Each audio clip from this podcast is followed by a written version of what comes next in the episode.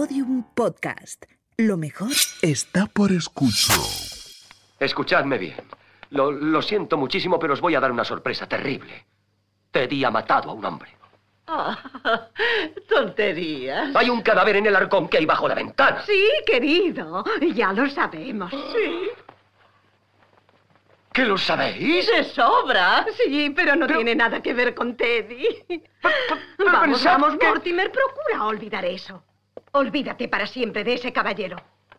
¿Olvidarme? Nunca pensamos que llegases a mirar ahí. ¿Y qué? ¿Qué? ¿Quién es? Es el señor Hoskins, Adam Hoskins. Es todo lo que sé de él. Aparte de que es metodista. Oh, es metodista. Ah. Eso está bien. Oh, Eso es todo lo que sabéis. Bueno, ¿y qué hace aquí? ¿Qué es lo que le ha pasado? Ha muerto. ¿Qué ha? Mira, tía Marta, un hombre no se mete en el arcón de la ventana y se muere. Oh, Mortimer. No, no, hijito. Se murió antes. Ya, a ver si logro entender este lío. ¿Queréis decirme cómo murió? Oh, Mortimer, no seas tan preguntón. Ese caballero murió porque bebió un vaso de vino que tenía veneno. ¿Eh? Pero ¿y cómo tenía veneno en el vaso? Pues se lo pusimos en el vino porque se nota menos. En el té tiene un sabor muy especial. ¿Queréis decir que... que se lo pusisteis vosotras en el vino? Sí. Y yo metí al señor Hoskins en el arcón de la ventana porque el reverendo Harper estaba en llegar. Oh. Miradme bien a los ojos. ¿Decís... decís que sabíais lo que habíais hecho y no queríais que el reverendo Harper viera el cadáver? No, durante el té no hubiera sido agradable, ¿no crees? Oh, asesinato en primer grado. Y ahora, Mortimer, ya que lo sabes todo, procura olvidarlo. Creo que Marta y yo también tenemos derecho a nuestros pequeños secretillos.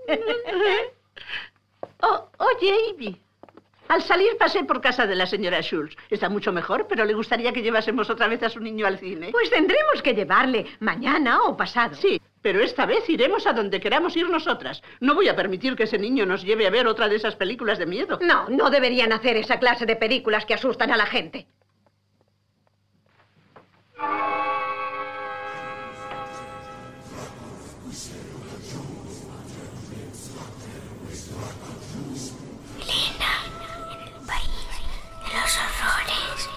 Con Elena Merino en Podium Podcast. Hola, ¿qué tal están? Bienvenidos a todos mis queridos secuaces. Lo que acaban de escuchar es un fragmento de la película Arsénico por compasión, de Frank Capra. Justo en el momento en el que tía Avy y tía Marta le confiesan a su sobrino Mortimer que son, pues, unas asesinas dulces y entrañables, aparentemente inofensivas, es más, hasta vulnerables, pero asesinas al fin y al cabo. Y no se puede decir que despiadadas porque, en principio, según el argumento de esta película, que por cierto primero fue obra de teatro, su móvil era el contrario. Mataban por compasión. Y ojo, tía Avy y tía Marta eran unas auténticas asesinas en serie porque el bueno del señor Hoskins era solo una de las 11 víctimas cobradas por las venerables ancianas. Ojalá se quedara todo en una comedia, pero es que resulta que tías Avy y tías Marta ha habido unas cuantas, y desde luego ni remotamente tan adorables como las de cine, pero sí con cierto aspecto de abuelitas desvalidas que les ha servido como el mejor camuflaje. Ya les hablamos hace algún tiempo de que también el depredador humano utiliza su propio camuflaje para no ser detectado a tiempo de evitar su ataque ni por las víctimas ni por los persecutores. Pues de eso les vamos a hablar hoy. Aunque les parezca insólito, les vamos a hablar de abuelitas asesinas. Y digo que es insólito porque es verdad que las personas mayores suelen ser más bien víctimas, precisamente porque son uno de los grupos sociales más vulnerables a la violencia y al abuso de todo tipo. Si nos fijamos solo en el delito de maltrato, por ejemplo, el que está dirigido contra las personas mayores se trata, según la Organización Mundial de la Salud, de un grave problema de salud pública. Según un estudio que realizaron ellos en 2017, que está basado en la mejor evidencia disponible de 52 investigaciones hechas en 28 países, durante el año anterior, es decir, 2016, el 15,7% de las personas mayores de 60 años fueron objeto de alguna clase de maltrato. Y este dato se considera una verdadera subestimación, ya que solo se denuncia uno de cada 24 casos. Y ya les decimos que el estudio, que es el único disponible sobre este asunto, es del año 2017. Teniendo en cuenta que la población de mayores aumenta cada año, mucho nos tememos que esta subestimación es bastante mayor de lo que creen. En cualquier caso, como les digo, hoy no vamos a hablar de los ancianos como víctimas, sino como victimarios o victimarias, porque el caso que hemos escogido para hoy está protagonizado por dos mujeres. Y nada de matar por compasión, que sus motivaciones fueron algo más pragmáticas y seguro más lucrativas. Ya dicen que el diablo sabe más por viejo que por diablo.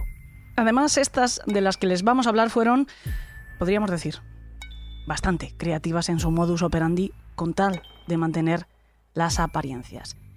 El caso que les vamos a contar es el de Helen Gowley y Olga Rutten-Smith, mal apodadas, en mi opinión, las viudas negras de Santa Mónica.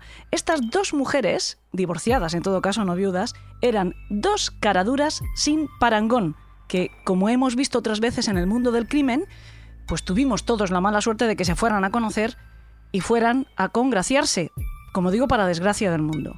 Lo hicieron allá por los años 80 del siglo pasado en un gimnasio de Hollywood, porque estas dos mujeres, además de muy caraduras, eran dos señoras estupendas por aquel entonces y sin ninguna necesidad o ninguna gana de ser discretas. Por ejemplo, a Helen le encantaba vestir con faldas de tubo, tacones altos y el pelo muy muy cardado. Un poco al estilo de Peggy Bundy. No sé si la recordarán, recordarán a este personaje de la serie Matrimonio con hijos.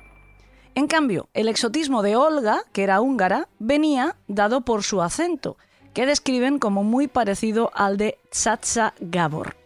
El caso es que las dos mujeres se hicieron amigas, porque ninguna de las dos tenía demasiadas hasta ese momento, o al menos no tenían ninguna con la que tuvieran tanto en común. Por ejemplo, ambas compartían una infancia desgraciada. Helen había nacido en el condado de Island, en Texas, en 1931. Pasó gran parte de su infancia con su abuelo materno después de que sus padres hubieran fallecido en un accidente de tráfico. Pero cuando su abuelo también murió, se tuvo que mudar a Washington con otros parientes. Tampoco se quedó demasiado tiempo allí y poco después empezó a vivir en casas de acogida. Pese a todo, ella era una buena chica y era una estudiante destacada.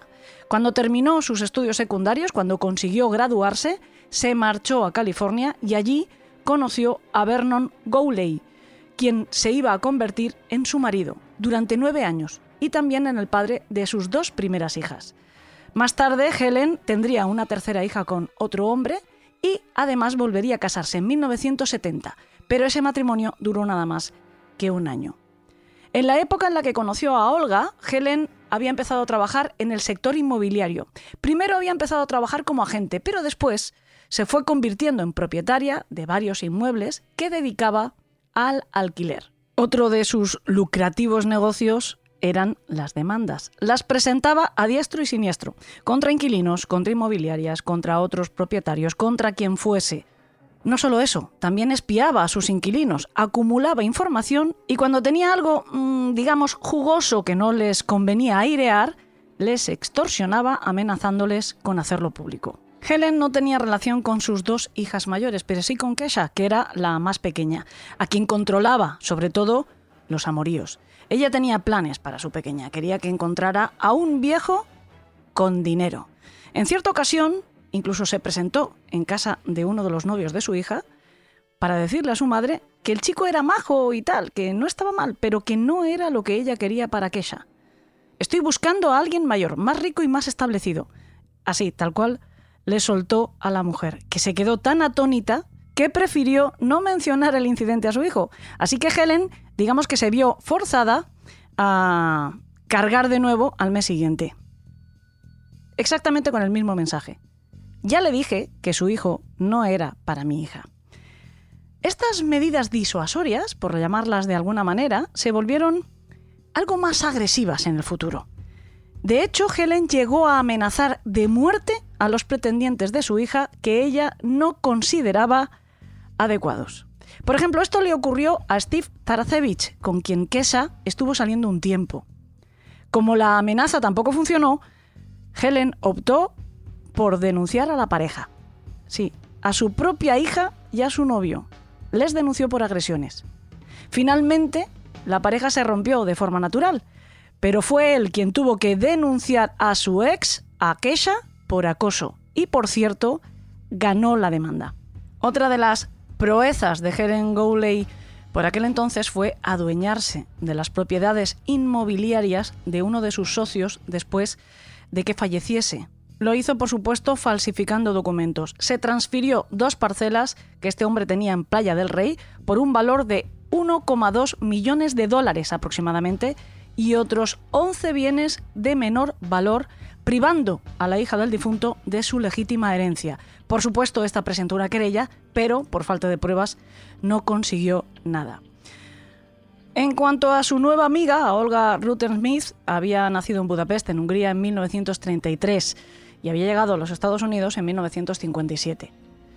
En la década de los 70 regentó una cafetería junto a quien fuera su marido, Endre, en el centro de Los Ángeles, pero esa es la última vez que se le conoció un empleo registrado.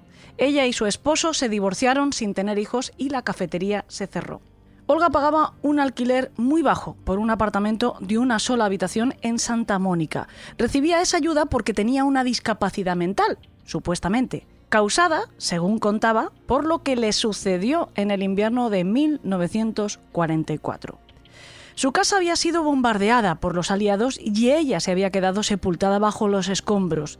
Aseguraba que entonces, cuando tenía aproximadamente unos 10 años, ella era una gran promesa del piano, pero la explosión había dejado sus manos inútiles.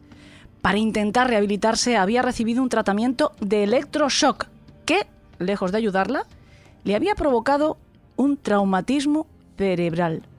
Ella lo llamaba shock severo y lo hacía en cada una de las demandas por lesiones que presentaba contra cualquiera a quien viera fácil de estafar, sobre todo a aseguradoras. Porque las dos amigas también tenían eso en común. Les gustaba la estafa y el fraude más que un tonto un lápiz, si me permiten la expresión. Rutten Smith ponía demandas por las razones más inverosímiles. Por ejemplo, a principio de los 90 demandó a los dueños de una cafetería porque el panecillo del menú era incomestible, según ella. Durante el numerito que montó en el bar, otra clienta se metió en la discusión para apoyar a los propietarios. Bueno, pues recibió su propia demanda. Todo esto, este modus operandi y modus vivendi, descabellado y completamente ilícito, resultó muchísimo más sencillo después de que se conocieran Olga y Helen, porque a partir de entonces, la una podía actuar como testigo en las demandas de la otra. Incluso podían interponerlas juntas. Se hicieron amigas, pero también, y sobre todo, se hicieron cómplices. Al principio digamos que fueron tímidas en sus perpetraciones. Se colaban en hoteles de lujo, aparentando muchísima seguridad, como si fueran, digamos, ocupantes registradas. Se iban directas a la piscina y echaban el día sin pagar un duro. De paso, si alguien distraía sus posesiones, pues al lado de una tumbona o en los vestidores, se las levantaban como verdaderas rateras. Después empezaron a denunciar falsas caídas y falsos resbalones para llevar ante los tribunales a instituciones, a empresas y a particulares. Pero todo esto no era más que el chocolate del loro para ellas. Estas damas querían más, querían muchísimo más. Y paradójicamente lo fueron a buscar donde menos sabía, en un programa de ayudas para personas sin hogar y en situación de extrema necesidad de la Iglesia Presbiteriana de Hollywood. Allí empezaron a acudir ambas mujeres, que por cierto ya rondaban los 70 años más o menos. Lo hacían los domingos. Se quedaban a charlar un rato con el párroco, a conocer a distintos miembros de la comunidad, a dejar ver sus buenas intenciones, su corazón samaritano, y por supuesto nadie desconfió. Es más, fueron muy bien bienvenidas, como siempre que alguien se acerca a este tipo de organizaciones con el ánimo de arrimar el hombro, al menos el ánimo declarado de arrimar el hombro. Y de esta manera conocieron a Paul Vados. Paul Vados era un inmigrante húngaro de 73 años, que había sido electricista y estaba jubilado, que era viudo y que desgraciadamente también era alcohólico. Vivía de forma muy precaria en una pensión de Koreatown. Olga y Helen se ofrecieron a ayudarlo, a cuidarlo, le ofrecieron una casa, le ofrecieron hacerse cargo de sus facturas médicas y a cambio, él solo tendría que firmar unos documentos. Documentos que resultaron ser seguros de vida. Durante dos años, que es el tiempo mínimo requerido por cualquier compañía en los Estados Unidos para hacer efectivo un seguro de vida, Vado se alojó en uno de los apartamentos de Gowley. Ella además pagó su atención sanitaria. Ruther Smith, por su parte, se encargó del resto de cuidados que requería el hombre, como acompañarle a las reuniones de alcohólicos anónimos. Pero el 8 de noviembre de 1999 se recibió una llamada en el servicio de emergencias de la policía de Los Ángeles en la que se denunció que un coche había atropellado a un hombre en un callejón y se había dado a la fuga. La víctima, como pudieron identificar por las huellas dactilares, y como seguro todos ustedes están imaginando, era Paul Vados. La policía comprobó además que un par de días antes su prima, Olga Ruttensmith, y su prometida, Helen Gowley, habían denunciado su desaparición. Las heridas que presentaba Vados en su cuerpo delataban que el hombre había estado tumbado en el pavimento cuando el vehículo le pasó por encima. Creyeron que quizás se hubiera desmayado. Sin embargo, según los estudios de toxicología, Vados no había ingerido ninguna clase de alcohol ni de drogas en las horas previas a su fallecimiento. Poco después, Helen reclamó el cadáver en la morgue, mientras que Olga iba a la comisaría a pedir el certificado de defunción con el que poder reclamar el pago a las aseguradoras. Por supuesto que esta presteza llamó muchísimo la atención de los policías, de los investigadores, pero lo cierto es que no encontraron ni una sola prueba que indicase que Vados había sido asesinado, ningún indicio de criminalidad en su muerte, así que el asunto se quedó sin resolver durante los siguientes seis años. Tampoco a las dos comadres el asunto les fue tan bien como ellas habían esperado. Las compañías de seguro se hicieron de rogar alegando que las circunstancias de la muerte eran sospechosas y que no podían descartar que ellas incluso estuvieran implicadas en el atropello. Pero bueno, esto tampoco achantó a nuestras protagonistas que hicieron lo que mejor sabían hacer, que fue demandar a las aseguradoras. Al final, aunque ellas esperaban cobrar más de un millón de dólares, se embolsaron 600.000, que desde luego tampoco es un botín nada desdeñable. Más de un lustro después, el 22 de junio de 2005, otra llamada al 911 alertaba de un nuevo atropello mortal en un callejón de Los Ángeles.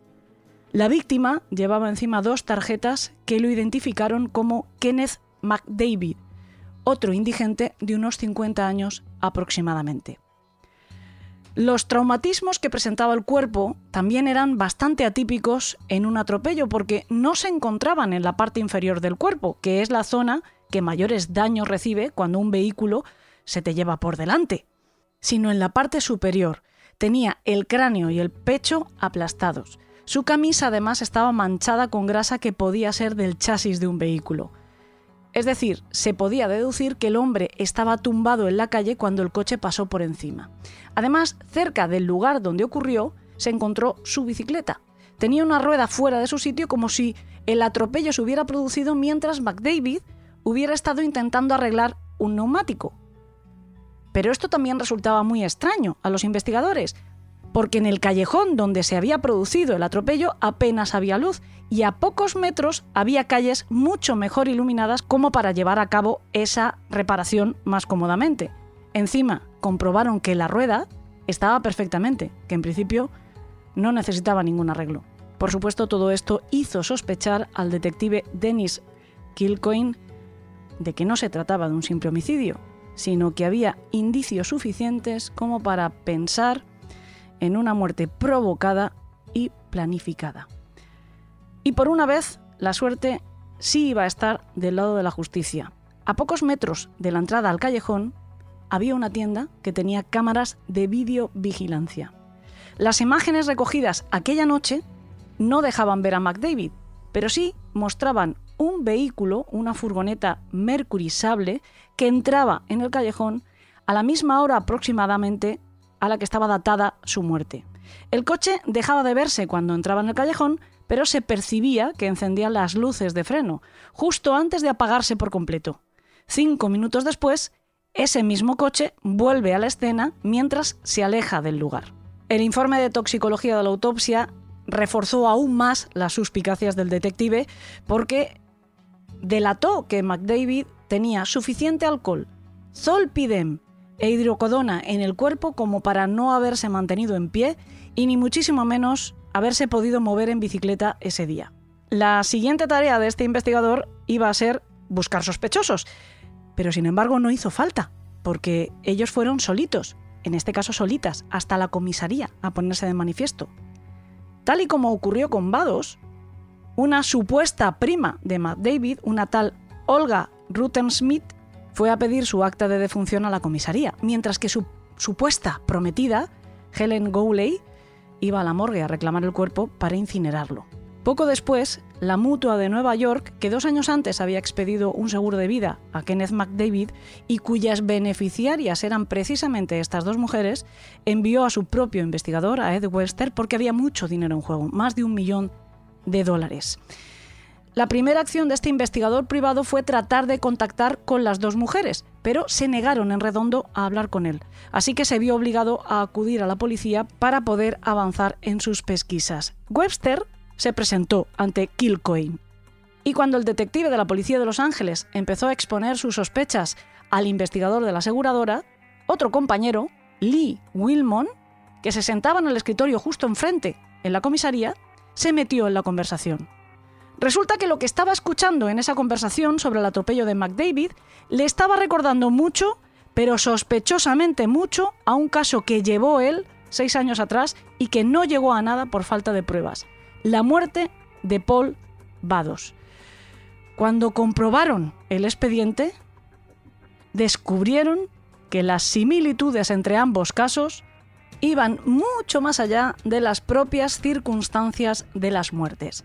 De hecho, compartían hasta protagonistas. Las mismas supuestas parientes que se habían hecho cargo del cuerpo de McDavid lo habían hecho también del de Vados. Es más, en aquel caso, como en este, también ellas eran las beneficiarias de un montón de seguros de vida que Vados, un indigente sin familia, igual que Matt David, tenía contratados tuvieron claro a partir de ese momento que se encontraban ante un caso de asesinato, además de fraude, por lo que recurrieron al FBI. Y pronto se reveló que Gowley y Rutten Smith habían contratado más de 20 pólizas tanto para Vados como para McDavid por más de 5 millones de dólares. Inmediatamente las dos mujeres fueron puestas bajo vigilancia y enseguida se dieron cuenta de que estaban volviendo a su coto de caza, que de nuevo rondaban por la iglesia presbiteriana de Hollywood, venteando, rastreando una nueva víctima. Así que la policía decidió que había que detenerlas, que había que quitarlas de la circulación antes de que la encontraran. Y aunque todavía no tuvieran bien armado el caso contra ellas por asesinato, las detuvieron por cargos de fraude postal relacionado con los seguros fueron arrestadas el 18 de mayo de 2006. Una vez estuvieron puestas bajo custodia, la amistad, que tantos beneficios les había traído a ambas, se volvió tan quebradiza, tan frágil, como su imagen de abuelitas samaritanas. Las dejaron solas dentro de una sala de interrogatorio y en intercambio de reproches y acusaciones mutuas comenzó a fluir como un río desbocado. Mientras tanto, se procedió al registro de los domicilios y la casa de Gowley resultó ser una verdadera mina de pruebas. La policía encontró en primer lugar copiosísima documentación relacionada con Vados y con Matt David, pero también con un tercer hombre, un tal Downey. Parece ser que Helen, en el periodo entre los dos crímenes, había estado haciendo sus pinitos en solitario. Bueno, o quizá no tanto en solitario, porque había recibido la imprescindible colaboración de su hija Kesha. Al parecer, después de la muerte de Vados, Helen había vuelto a su plan inicial de emparejar a su hija con un viejo con dinero, y de este modo conocieron a Fred Downey, un anciano de 97 años, de Massachusetts, que no tardó demasiado en hacerse íntimo de Kesha. Tanto que el anciano se dejó convencer de venderles su propiedad, una casa frente al mar, por 100 dólares. Y también les cedió el control de sus activos financieros. Ellas a cambio se comprometieron en cuidarle en el ocaso de sus días. Así que Fred se mudó a California, a casa de las Gowley, y pocos días después, un hombre que ya de por sí era delgado, había perdido 10 kilos por la poca alimentación que recibía. También escribía a su sobrina para decirle que la realidad de su vida junto a las Gowley distaba muchísimo de lo que se prometía en un principio. Poco después, Downey moría atropellado. Pero, sorprendentemente, en ese caso, el accidente fue fortuito. De hecho, la policía no encontró indicios de criminalidad en la muerte. En cualquier caso, durante ese registro la casa de Helen Gowley, además de la documentación de este pobre hombre y de las otras dos víctimas, encontraron el mismo tipo de drogas que le habían suministrado a McDavid, molidas como para dejarlas caer en la comida o en la bebida de alguien. También encontraron dos sellos de caucho con las firmas de Vados y de McDavid. Además encontraron una licencia de conducir robada que estaba a nombre de una tal Hilary Adler, casualmente una antigua compañera de un club deportivo de Kesha, que también había denunciado el robo tiempo atrás, y un contrato de alquiler de un vehículo, una camioneta Mercury Sable, a nombre de la titular de esa licencia. Después en el tribunal, además, el empleado de la empresa de alquileres identificó sin ninguna duda a Ruther Smith como la persona que se había hecho pasar por Adler. La policía tiró de ese hilo, de la pista del vehículo, y averiguó que ese mismo coche había sido arrastrado por una grúa la noche del asesinato de McDavid. Al parecer una mujer llamó a asistencia en carretera para pedir que la remolcasen hasta su casa. El coche se había quedado parado a una manzana del callejón donde habían matado al hombre. Y el destino del arrastre fue precisamente la casa de Gowley. Lo que hicieron después los investigadores fue buscar el coche y cuando lo localizaron, aunque hubiera pasado un año, lo examinaron y pudieron encontrar efectivamente sangre en el chasis en la parte de abajo, cuyo ADN correspondía al de McDavid. La noticia se publicó en los periódicos y esto hizo que aparecieran nuevos testigos, además de otras víctimas potenciales que quizás estuvieron más despiertos de lo que habían estado Vados y McDavid. Jimmy Covington se presentó en la policía diciendo que las había reconocido, que en el año 2001 él había atravesado un grave bache personal y que acudía frecuentemente a la iglesia presbiteriana de Hollywood a por ayuda. Y allí fue donde conoció a Olga Ruther Smith y a Helen Gowley, que estas dos mujeres se habían ofrecido a ayudarle, que le dieron casa, que le dieron comida y que a cambio solo le pidieron que firmara unos papeles. Pero esas pocas exigencias que en principio tenían las mujeres se fueron volviendo cada vez más presionantes, así que al final se despertaron sus sospechas y se asustó tanto que decidió marcharse, devolverles las llaves y dejar la casa. Ellas, por su parte, ya tenían un seguro de vida contratado a su nombre. El juicio contra Olga y Helen comenzó el 18 de marzo de 2008 y duró tan solo tres semanas. Las dos, por supuesto, se declararon inocentes y se atuvieron a su derecho a no declarar. Las estrategias de las defensas también resultaron bastante chocantes y dejaron, yo creo, aún más en evidencia la falta absoluta de empatía que tenían estas dos, especialmente Gowley. Su defensor le dijo al jurado que su cliente era demasiado mayor y demasiado débil como para haber sido capaz de un comportamiento tan meticulosamente asesino. Y entonces le echó la culpa a su hija Kesa dijo que fue ella quien mató a McDavid en complicidad con Ruther Smith. Para probarlo, aportó una serie de llamadas nocturnas entre ambas. El abogado de Olga, por su parte, culpó en exclusiva a Helen. Solo estuvo dispuesto a admitir que su cliente había aceptado participar en el resto de fraudes a seguros después de haber quedado completamente deslumbrada y seducida por el estilo de vida de Gowley pero que de ninguna manera estaba al corriente de que ello implicaría matar a nadie. Alegó además que su clienta era tan poco sofisticada y tan poco inteligente que solo podría actuar como una lacaya de Gowley. Ninguna de estas argumentaciones sirvió para nada. Tanto Gowley como Ruther Smith fueron condenadas por conspiración para asesinar a Vados y a McDavid y por el asesinato en primer grado de Vados y recibieron la sentencia el 18 de abril de 2008. Gowley además fue declarada culpable del asesinato en primer grado de McDavid. Se la sentenció a cumplir cadena perpetua en una prisión federal de California sin posibilidad de libertad condicional. Las dos han compartido alojamiento en el Centro para Mujeres de California Central de Chowchilla con otra infame abuela asesina, Dorotea Puente, de la que ya les hablamos hace un montón de temporadas, que yo ya he perdido la cuenta, allá por el año 2013. Pueden encontrar ese programa en nuestra fonoteca de iVoox. Y por cierto, aprovecho para decirles que estamos creando ya una segunda fonoteca para quienes nos escuchan desde Apple Podcast. Desde ya mismo tienen disponibles, tanto en esta aplicación como en iVoox, nuestros contenidos para mecenas por menos de 2 euros al mes. En Apple vamos a ir a buen ritmo actualizando estos contenidos para que tengan acceso también a todos los programas disponibles para mecenas de estas 10 temporadas, que son, por cierto, varios centenares. Y esa suscripción, aunque sea por un mes, les da acceso a todos. En el programa de la semana que viene vamos a seguir hablando de ancianas de las que hubiera sido mejor protegerse más que protegerlas a ellas y les vamos a contar casos verdaderamente escalofriantes. Pero hoy ha llegado el momento de relajar el ambiente antes de la despedida visitando nuestro Club de los Marineros Muertos, que lo tenemos bastante abandonado últimamente.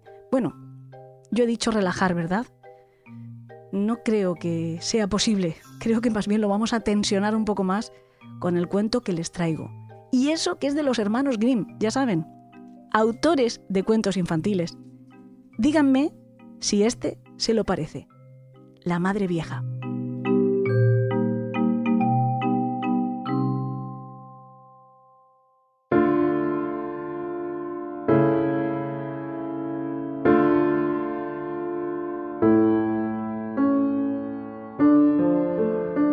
Pobre anciana estaba sentada una noche sola en su cuarto, en una gran ciudad, pensando que había perdido primero a su marido, después a sus dos hijos, luego a todos sus parientes, unos después de otros, y por último, que acababa de morir su postrer amigo y quedaba abandonada y sola en el mundo.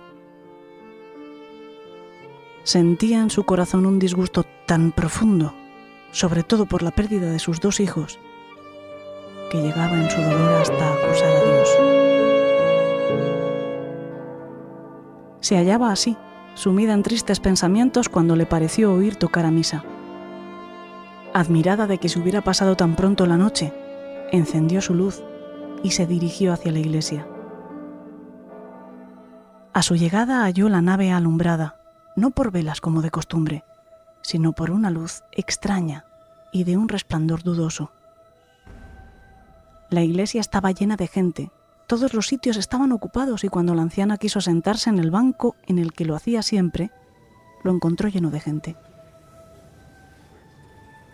Mirando a los que estaban sentados en él, reconoció a sus parientes difuntos, con sus trajes de hechura antigua, pero con el rostro pálido. No hablaban ni cantaban, solo se oía un murmullo sordo y un ruido ligero en toda la iglesia. Una de sus tías difuntas se acercó a ella y le dijo, Mira hacia el altar y verás a tus hijos. La pobre madre vio en efecto a sus dos hijos. El uno estaba en la horca y el otro en la rueda. Entonces le dijo su tía,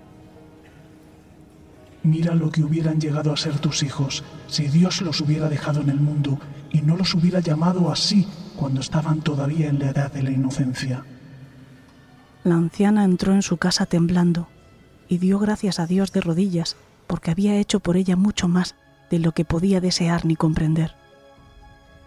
Se echó en la cama y murió a los tres días.